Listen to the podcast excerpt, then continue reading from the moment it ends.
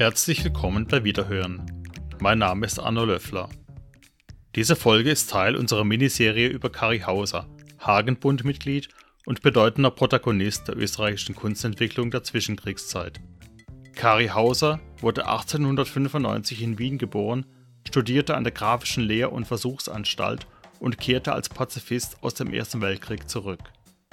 Nach dem Anschluss erhielt er Berufsverbot, woraufhin er in die Schweiz floh. Was nicht allgemein bekannt ist, der 1947 nach Wien zurückgekehrte Künstler machte in den 50er Jahren in der Nähe seiner Atelierwohnung in Hitzing, Ecke Tiroler Gasse, Maxingstraße, die Bekanntschaft eines künstlerischen interessierten und ambitionierten Buben aus der Nachbarschaft mit Namen Franz Heller. Kari Hauser und André Heller, wie sich der Bub später nannte, verband bis zu Hausers Tod 1985 eine Freundschaft. Also ich meine, ich, ich habe ja eine Bringschuld gegenüber dem Kari, die ich auch nicht verheimlichen will. Ne? Eine seelische. Ich habe André Heller in seiner Wohnung am vielleicht schönsten Platz in Wien zu seinen Erinnerungen an Kari Hauser befragt. Können Sie sich denn noch erinnern an die erste Begegnung mit dem Kari Hauser? Ja, ich war ein Kind, ein ministrierendes Kind in der Hitzinger Kirche, wo der Kari auch immer wieder anzutreffen war und ich war nicht nur Ministrant, ich war auch Lektor in der Kindermesse. Ich glaube, die war um 11 Uhr jeden Sonntag und nachher habe ich dann noch Kasperltheater für die Kinder im Pfarrheim gespielt, alles allein. Ununterbrochen Figuren wechselnd und noch mit dem Fuß auf irgendeinem Harmonium drauf tretend, damit es Klänge gab. Und das hat ihm irgendwie gefallen und hat dann mich gefragt, eines Tages nach so einer Kasperl-Theatervorstellung, die immer gedauert. 25 waren vollkommen improvisiert, 25 Minuten oder 20 oder was, ob ich ihn nicht mal besuchen will. Und habe mich bereden. Er hätte natürlich ein, ein Kinderverzahrer sein können und kam mir aber irgendwie nicht in den Sinn. Sehr klug war das nicht, wenn einem ein älterer, weißhaariger Herr einlädt zu sich in die Wohnung. Die war in der Nähe in der Maxingstraße. Und ich bin dann hin und das war Glück bei der ersten Berührung zwischen seiner Welt und meinen Ausbildungswünschen. Mhm. Ich war als Kind davon überzeugt, dass ich in der falschen Familie geboren bin, am falschen Ort bin. Ich wollte immer nur sein in der Nähe, ich weiß nicht, vom, vom Maler Rousseau oder vom Schubert oder vom, vom Picasso, der mir schon als Achtjähriger maßlos imponiert hat. Und das, was zu haben war, realistisch war der Kari Hauser. Ne? Mhm. Und der hat mir dann gesagt, interessierst dich für Malerei? Dann habe ich das sehr vehement bestätigt. Und dann hat er seinen Laden geöffnet, er hat so einen Kasten, einen Ladenkasten gehabt. Und da waren dann getauschte Zeichnungen drinnen, die er mit dem, dem Kubin getauscht hat und im Kokoschka, die, die Maler haben ja damals untereinander ständig irgendwie ohne Ansehen, wer der wertvollere Markt triumphierendere war, getauscht. Und dann hat er mal erzählt vom Chile und, und so. Also es, es war genau das, was ich zu dem Zeitpunkt gebraucht habe, um eine Infusion an Nicht-Langeweile zu bekommen, die in meiner Familie sehr ausgeprägt war. Aber es gab ja schon sowas wie eine äh, Künstlerszene in Hitzing damals, oder? Da gab es so dieses äh, Weinstiebel, das Hitziger Weinstiebel. Das war ja, so das, das Maxing-Stiebel, aber ich wüsste nicht, welche auch nur erwähnenswerten Künstler dort verkehrt sind. Wissen Sie welche? War nicht der Qualtinger da? Also? Ja, das ist ja zu meiner Zeit, wie ich 20, 25 war, wie ich den das erste Mal dorthin gebracht. Nein, meine Geschichte spielt in den 50er Jahren. Ja. 56, sind noch vor dem Staatsvertrag. Mhm. Da war überhaupt keine Künstlerszene. Es gab im Café Gröppel eben einen Stammtisch, den der Kari Hauser hatte. Und da kamen dann aus ganz Wien, nicht aus Hitzig, erlauchte Gestalten, wie zum Beispiel der Josef Hoffmann. Mhm solange der noch gelebt hat, ist, glaube ich, weiß nicht, 56, 57, glaube ich, gestorben. Kann sein. 58, irgendwie so um den Dreh. Ich glaube vor 58. Und Dann war der Sekretär vom Egon Friedel dort und ab und zu kam der Franz Theodor Czoko, ein bedeutender Dichter und ja. Busenfreund von Kari Hauser.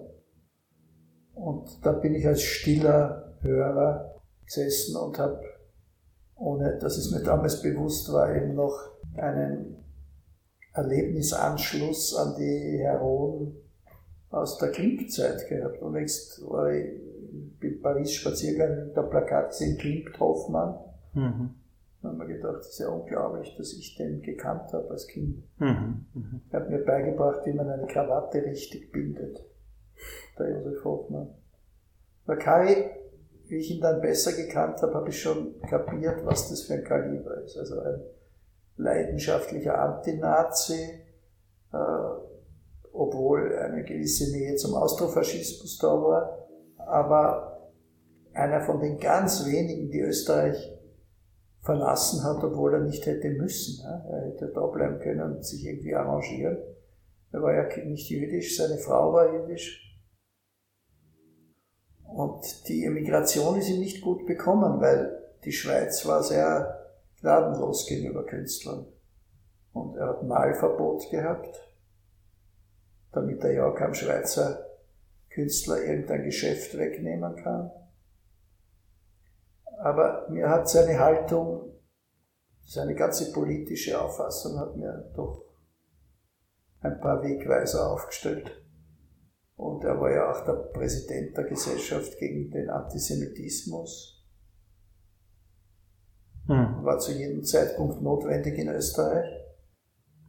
Und er hat immer, immer, immer wieder mich teilhaben lassen an seinen Abenteuern da draußen in der Welt und äh, mir erklärt, warum er jetzt Afrika am Sucher hat und was er da in Elat in Israel alles erlebt und das heißt, welche Farben er dann entdeckt hat, weil er an solchen Orten war. Er hat mich zuschauen lassen, oft stundenlang beim, bei seinem Malen. Da habe ich das erste Mal gesehen, wie ein Bild entsteht oder sich entwickelt und, und wie sein Auge funktioniert, weil das war sehr interessant, warum er eine bestimmte Stelle dann übermalt hat oder, oder weiterentwickelt hat. Er war ein wirklich wichtiger Lehrer in meinem Leben. Mhm. Absolut ein, ein, ein Zentralgestirn in meiner frühen Ausbildung. Mhm. Und er war sicher die höchste Qualität an können und Wissen, die zu dem Zeitpunkt in diesem Nobelbezirk Hitzing zu erreichen war. Und er war auch einer der ersten, die mit mir auf den Hitzinger Friedhof gegangen sind, von, über den ich dann später einen Film gedreht habe. Mhm, Kenne ich ja. Wo er mich auf Dinge aufmerksam gemacht hat und mir erklärt hat, wer das ist, der da liegt und so. Wo hätte ich das wissen sollen? was mir meine Großmutter, die in Guttenstein gelebt hat, nicht erzählt hat, wusste ich nicht. Mhm. Und in meiner Familie ist über sowas überhaupt nicht geredet worden. Also Vater, Vater war fast nie da, Gott sei Dank.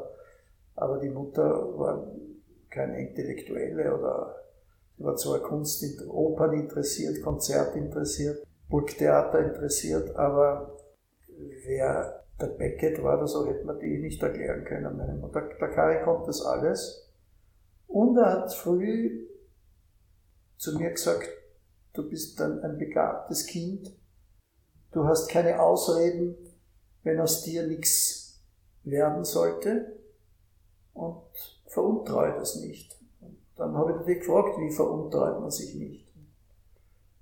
Dann hat er mir erklärt, man muss sich auf Abenteuer einlassen, man muss Sackgassen als Gegebenheit nehmen und wieder zurückgehen und und noch einmal an Anlauf zwei Gassen weiter probieren. Und, und er hat mir erklärt, dass Leben eben aus, aus schön und hässlich besteht und die Polarität ein, ein Faktum ist in der Welt. Und dass man nicht mit 19 oder mit 17 oder mit 15 dort sein kann, wo man mit 40 ist. Mhm. Und daher darf man sich auch nicht böse sein, wenn man was Bestimmtes nicht kann wenn man es eben lernen muss durch Erfahrung. Dieses Motto von mir, sich lernend verwandeln, das hat sich eigentlich abgezeichnet unter seinen Empfehlungen. Und irgendwann einmal später hat er ein Porträt von mir gemalt. Und da habe ich gesagt, schreib bitte irgendwas, da war ich schon über 30. Und schreib drunter, was dir zu mir einfällt. Und dann hat er drunter geschrieben, nie das, was man will, immer das, was wird. Und das ist eigentlich auch einen, einer meiner absoluten Grundsätze, die ich, wie er es drunter geschrieben hat, habe ich gedacht, der ist verrückt, immer das, was ich will. Und dann hat sich abgezeichnet, dass seine Interpretation dessen, was richtig ist, stimmiger ist als meine. Hm. Also das ist so ein Schnelldurchgang, was ich Ihnen erzählen kann. Also der Grund, warum ich mit Hitzing gefragt habe, ist, weil der Heinz Hauser hat mir erzählt, also er erinnert es so, dass es in Hitzinger Weinstüberl war und da sei ein Pianist gewesen, der, der Herr Franz und äh, sie hätten da als Teenager das Hobellied gesungen vom Raimund. Mit dem Zitterspieler. Mit dem Zitterspieler. Ah. Aber da habe ich den Kai schon gekannt. Aber war das, war das Ihr erster äh, gesanglicher Auftritt oder Nein, hatten Sie da vorschlagen? Das war ja, wenn wir getrunken haben, wir haben alle sehr viel getrunken, dann haben wir halt immer gesungen. Beim Heirigen oder wo immer wir waren, haben wir gesungen. Okay. Und ich habe gern gesungen. Und der Zitterspieler war froh, wenn irgendjemand mal was singen wollte. Der konnte mich sehr gut begleiten. Mhm. Aber gesungen habe ich schon als, als, als, als Volksschulkind immer. Und im Internat bei den Jesuiten war ich der höchste Sopran im Knabenchor und habe Hauptrollen in den Opern. Die Jesuitenschulen haben immer ein Theater dabei, seit jeher. Und da waren dann Opernaufführungen da gibt es Fotos von mir in Frauenkleidern, wie ich als, weiß ich nicht, als zehnjähriger Hauptrollen in irgendwelchen Opern von Gluck singen. Na, singen. Dazu habe ich nicht das Maxim Stüberl gebracht. Maxim Stüberl war, war so ein komischer, da war übrigens der Kari nie, nie, nie, nie, nie, der einzige Mal, der ins Maxim Stüberl kam, obwohl er in der Maximstraße gewohnt hat. Äh, da war die Frau Rieser, das war so eine derbe Wirtin, die mich auch einmal geohrfeigt hat.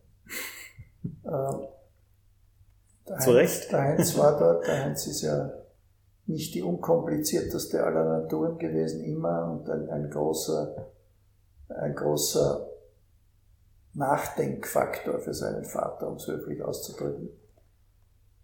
Aber ich weiß nicht, warum ich den, in der Wohnung bin, in dem überhaupt nie begegnet. Erst wie der Karl tot war. Hm. Der hat da hinten gewohnt in einem Zimmer der Kari hat vorn gehabt das Atelier mit diesem Fresko drüber. Und ich glaube, wenn ich mich nicht irre, dass er auf dem Bett unter dem Fresko geschlafen hat.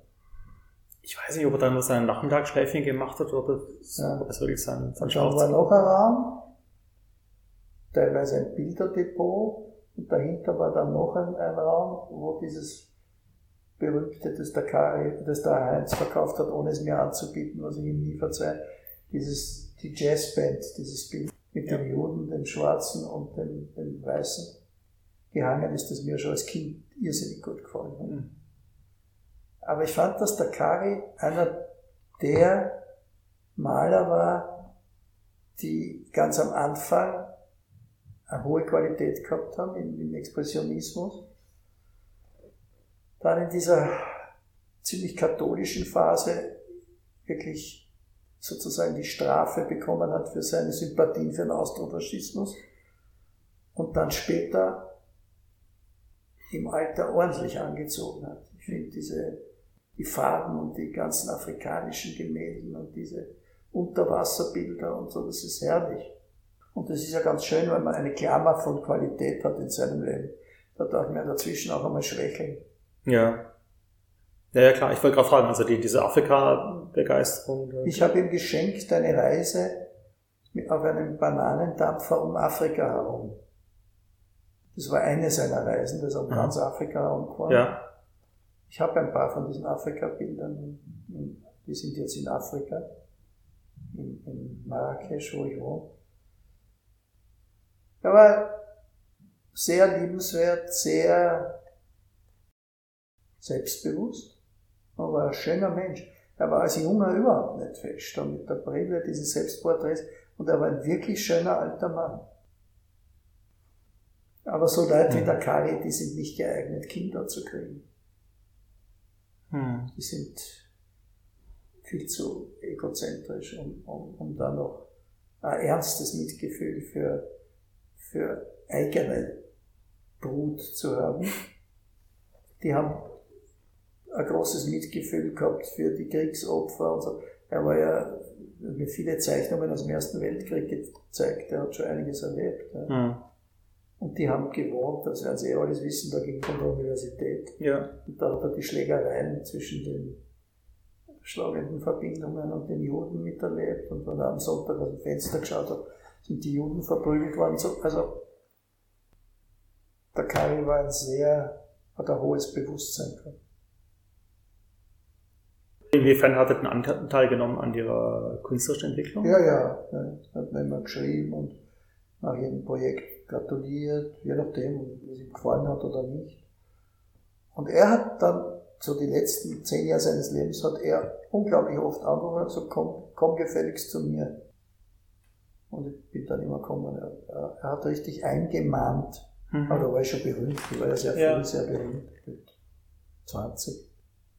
Und da hat er schon sich bestätigt gesehen gehabt in seinen Prophezeiungen über mich. Und hat mich sehr ernst genommen und auch öfter ermahnt. Er hat einmal einen Text geschrieben über mich und ich finde ihn nicht. Tut mir wahnsinnig leid, ich hätte ihn sehr gern. Aber auch im Nachlass ist nichts diesbezügliches aufgetaucht, sonst hätte es der Herr Wieder, hätte man das sicher irgendwie. Mhm.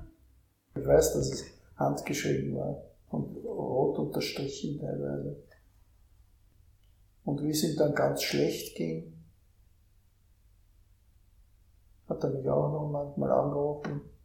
Und dann habe ich gesagt, was tust du denn? Und dann hat er zu mir gesagt, vergesse ich nie. Ich habe nie gewusst, wie schön es ist zu dösen. Eine tiefe Stimme. Zu dösen. Also vor sich hin zu, wie man Wien sagt, ins Narrenkastel zu schauen.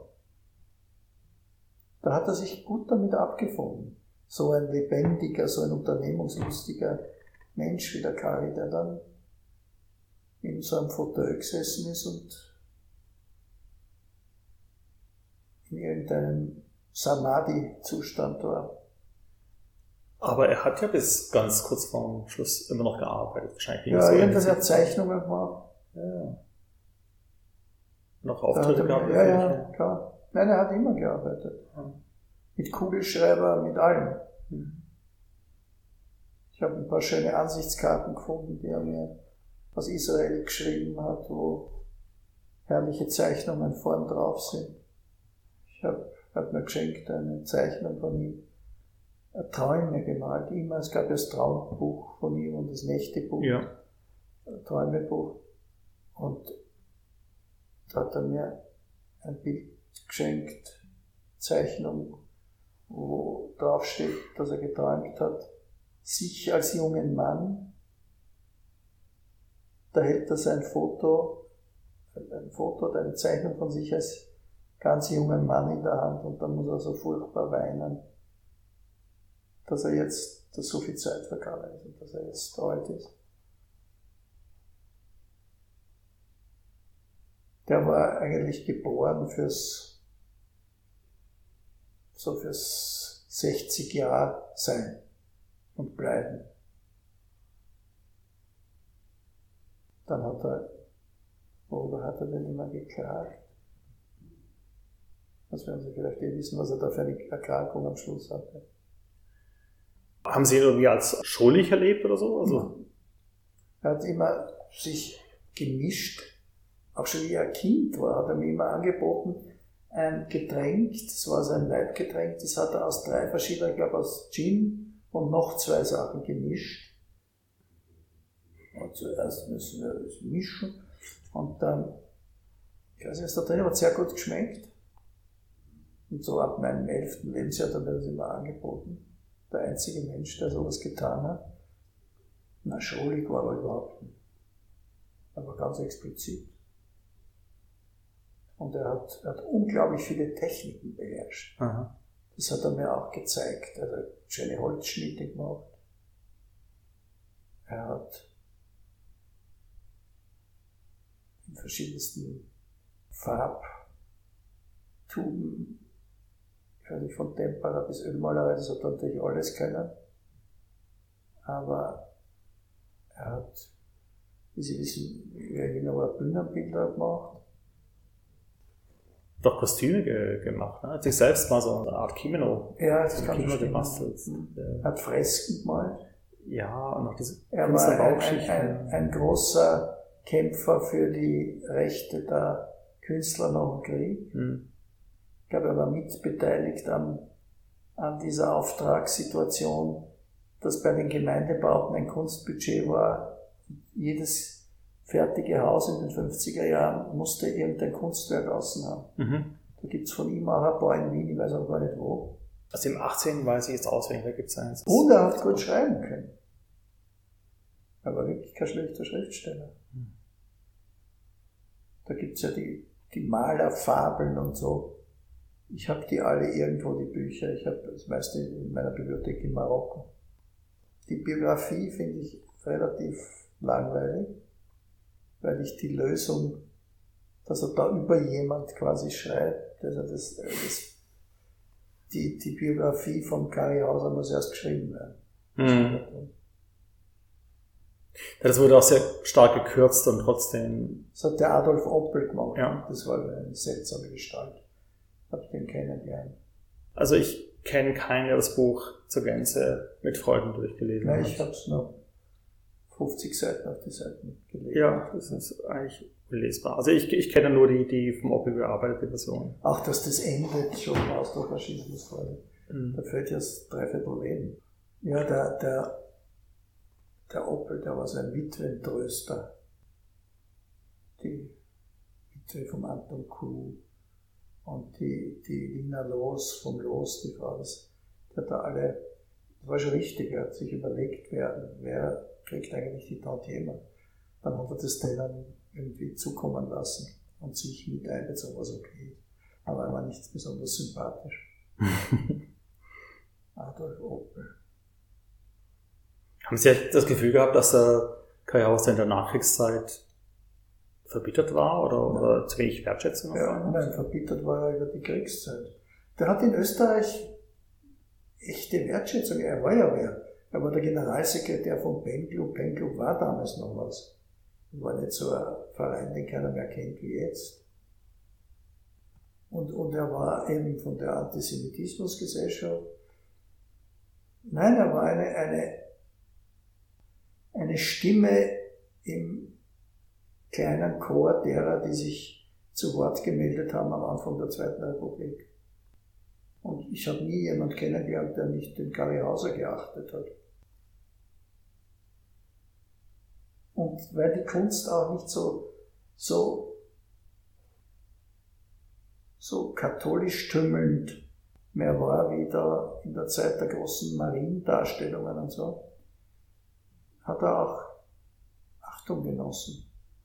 Und er hat, hat die junge Leute doch ernst genommen und auch um sich geschart und, glaube ich, auch gefördert. Nein, ich glaube nicht, dass er unglücklich war im Nachkriegsösterreich. Man, er hat dann erlebt, wie seine Kollegen, ein paar von denen richtig abgehoben haben, ja, mit der Kubin. Das war dann schon so, das hat man in den 60er Jahren, hat man schon genau gewusst, wer der Kubin war. Also auch, dass der mit dem Surrealismus und so eine ernste Bedeutung hat. Kokoschka sowieso, da hat er so hängen gehabt neben der Staffel, nein, in diesem zweiten Raum. Hat er so ein Bild gehabt. Ich glaube, es war ein Ausstellungsplakat, aber um der Kokoschka, dann war der Kubin, dann war noch wer, dann war er. Und er hat schon in diesem Zusammenhang ausgestellt. Und er hat ja in, in Passau einen gehabt in einem Museum, der das gefüllt hat, auch mit seinen eigenen Bildern. Wörle. Wörle, ja. Wörle. Mhm. Das hat ja ausgeschaut wie, wie der Kari Hauser selber. Hm. Der war ein absoluter Kari Hauser Kopist. Also das heißt, er war auch für andere verlockend, diesem Stil zu folgen. Ich, ich, ich habe nicht das Gefühl gehabt, dass er frustriert ist oder sich mehr Ehren erwartet. Ich weiß jetzt nicht, wie viele Preise er bekommen hat. Was ja im Prinzip vollkommen egal ist, aber. Also Sie haben jetzt auch ein paar Namen, da wäre Hoffmann und so. Hat der äh, Kai Hauser sich auch zusammengebracht mit irgendwelchen Leuten aus der damaligen Zeit? Nein, nicht zusammen, die, die waren auf dem, in dem Stammtisch. Mhm. Kaffee Gröppel, gegenüber von der Hitzinger Kirche, mhm. jetzt die Barmark drinnen. Mhm. Da waren junge Dichterinnen, da waren alte Dichter. Einmal war der Max Mell dort, der das zwölf Apostelspiel geschrieben hat. Und auch so ein paar Stände Stadler, die noch am Leben waren. Aber es war alles besser wie die Nerzmuttis bei uns zu Hause. Anscheinend soll der Kai Hauser mal ihre Mutter ins Gewissen geredet haben. Verehrt haben? Oder, oder? Nein, nein, ähm, er soll ihrer Mutter ins Gewissen geredet haben. Das, ja, das glaube ich sofort. Ja. Weil, weil also, sie. Die hat mich immer kritisiert, dass ich in der Schule nicht gut bin und er hat gesagt, ja. der ist in einer viel besseren Schule. Der, der ja. liest, der schaut, der geht in die Museen. Das ist die wirkliche hundertprozentige. Mhm. Meine Mutter, ich weiß überhaupt nicht, wieso meine Mutter so jemand zum Essen eingeladen hat bei uns.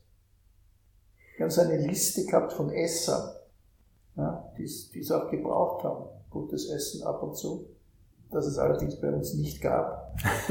Aber ich weiß nicht, ob der Kari durch mich auf die Esserliste kann. Aber er war oben auf der Esserliste. Ja, aber sicher so drei oder viermal im Jahr war er zum Essen bei uns. Mhm. Da gab es noch andere Leute, die seltsam waren. Ja, weil meine Mutter war relativ fesch und so irgendwelche alten Knacker, wozu der Kari nicht gezählt hat, haben sie verehrt, wie der Milan Dubrovic oder so, wenn er das was sagt. Mhm.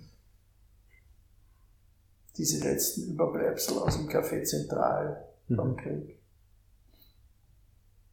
Das meiste habe ich Ihnen, glaube ich, erzählt. Vielen Dank fürs Zuhören. Im Zusammenhang mit dieser Episode möchte ich Ihnen noch das Buch Hitzing von Künstlerwillen und Künstlerleben von Werner Rosenberger ans Herz legen, erschienen 2018 bei Amalthea. Bei der von André Heller erwähnten Hauser-Biografie handelt es sich um Kari Hausers autobiografischen Roman Zwischen gestern und morgen, entstanden im Schweizer Exil in den 40er Jahren, herausgegeben von Adolf Oppel und 2018 beim Löcker Verlag erschienen. Und noch ein kleiner Tipp von mir ganz persönlich, falls Sie André Hellers aktuelle 2019 beim Made Jour erschienene LP Spätes Leuchten noch nicht zu Hause haben, sollten Sie dies möglicherweise ganz schnell ändern, die ist nämlich wirklich wunderschön. Und am 25. Oktober erscheint beim Paul Zollnay Verlag André Hellers neues Buch Tullios Geburtstag. Damit darf ich mich auch schon wieder von Ihnen verabschieden. Okay, auf Wiederschauen.